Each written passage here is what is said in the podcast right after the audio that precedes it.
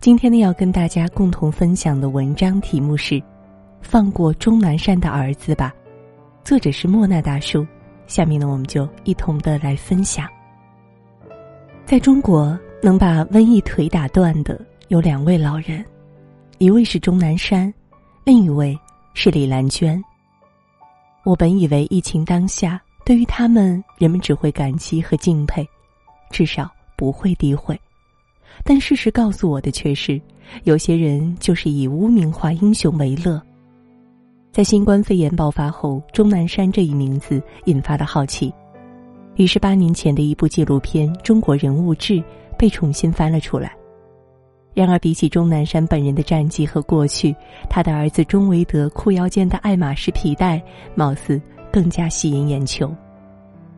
爱马仕皮带好扎眼，儿子有点不朴素啊，估计真的是领导。甚至因为纪录片中的采访，钟老偶尔用英文回答。便有人质问道：“要呢？有本事拿个诺贝尔奖。”第一，这部纪录片是由美国探索频道出品；第二，当时拍摄时新冠肺炎还未出现，这样不分青红皂白的扣帽子，是不是太过分了一些呢？更何况他的儿子在医学领域和钟南山一样有所建树，是广州市第一人民医院教授、主任医师、博士生导师，国家级百千万人才。既买得起爱马仕，更配得上。悲哀的是，这种事情无独有偶，李兰娟院士也没有逃过被泼脏。二十二天之前，李兰娟院士发布团队对于新冠肺炎的最新研究成果后，立刻有人跟着造谣，听说要卖儿子公司的药了，为了发国难财，废寝忘食啊！七十多岁的老太太，在本可以颐养天年的年岁，却要继续披甲上阵。满地哀鸿，满城血，无非一念救苍生。然而，在这一切的辛苦和拼命之后，却还要被网友污蔑。他只是为了发国难财，科研人员涉及商业就不纯粹。他太功利了。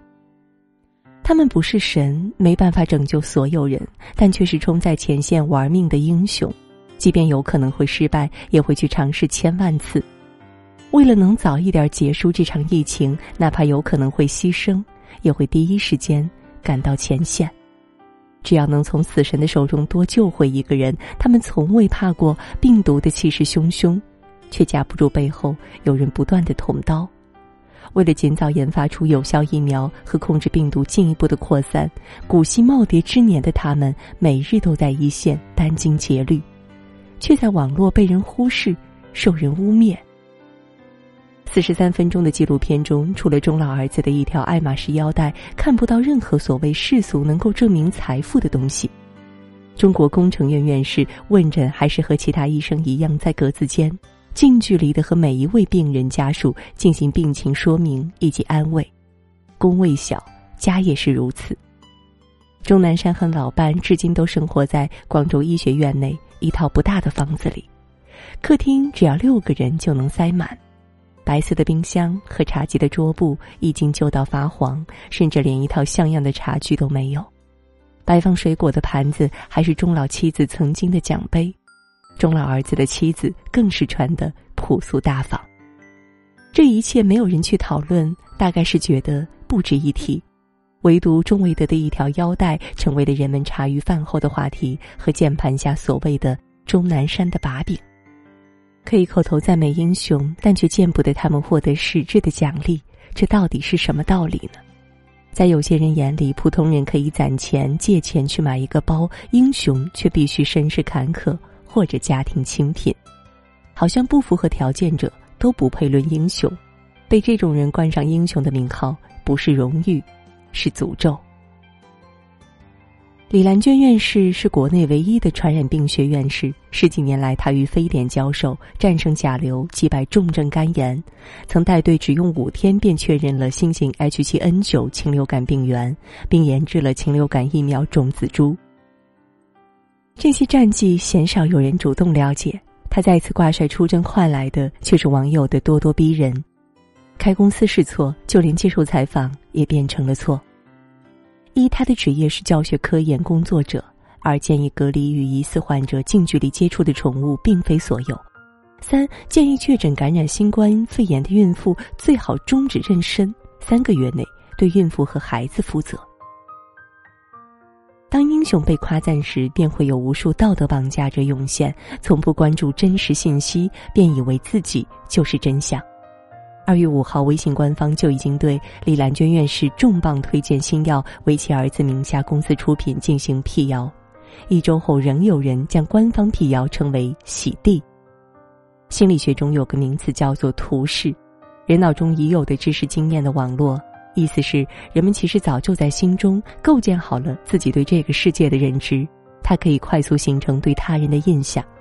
你是什么样的，看到的世界就是怎么样的。不过如此，李兰娟院士曾说：“我喜欢医生这个职业，我热爱卫生事业，解除病人痛苦是我一生的追求。”这种热爱让他的母亲既心疼又无奈。是他说：“病人不怕多，只怕漏，要把所有的病人都发现出来，后面就是安全了。”也是他顶着压力提出武汉封城这一生死攸关的建议。还是他七十三岁坚持进入 ICU 病房分析每位患者的病情，在记者反复询问每天只睡三小时时，主动岔开话题，告诉大家检测试剂的敏感性是非常重要的。他并非不知网络的谣言，只是对他而言，比起谣言，更想把时间花在对付病毒上面。此行是为救治危重症患者，不达目的不撤兵，他做到了。一个没有英雄的民族是不幸的，一个有英雄却不知敬重爱惜的民族，是无可救药的。这次武汉封城，袁隆平硬核支援了两百吨大米，这事只在热搜停留片刻，便无人再关注。而他曾因为摸了一下豪车，买了两部华为手机，便被网友骂到网警出动。那些骂他的人说他腐败的人，吃着大米看图说话。他们不知道袁隆平在被国家奖励了一栋豪宅后，没有自己进去享福，而是生生把它变成了科研中心。出生在书香门第的他，偏偏不爱待在空调房，而是日日往田地里跑，因为他说：“我毕生的追求是让所有人远离饥饿，而电脑里种不出水稻。”袁隆平、钟南山。李兰娟他们呕心沥血了一生，只为国家奉献，凭什么要受这般委屈呢？《哈利波特三》中，校长邓布利多说：“即便是最不幸的时刻，也有欢乐存在，只要有人还惦记着，带来光明。”钟南山、李兰娟为首的医务人员，便是在这场疫情阴影下，带来光明的人。用你的再看，替他们说句话吧：勿让英雄蒙了羞。勿让英雄寒了心。好了，今天的文章呢就分享到这儿了，也祝各位每晚好梦，晚安。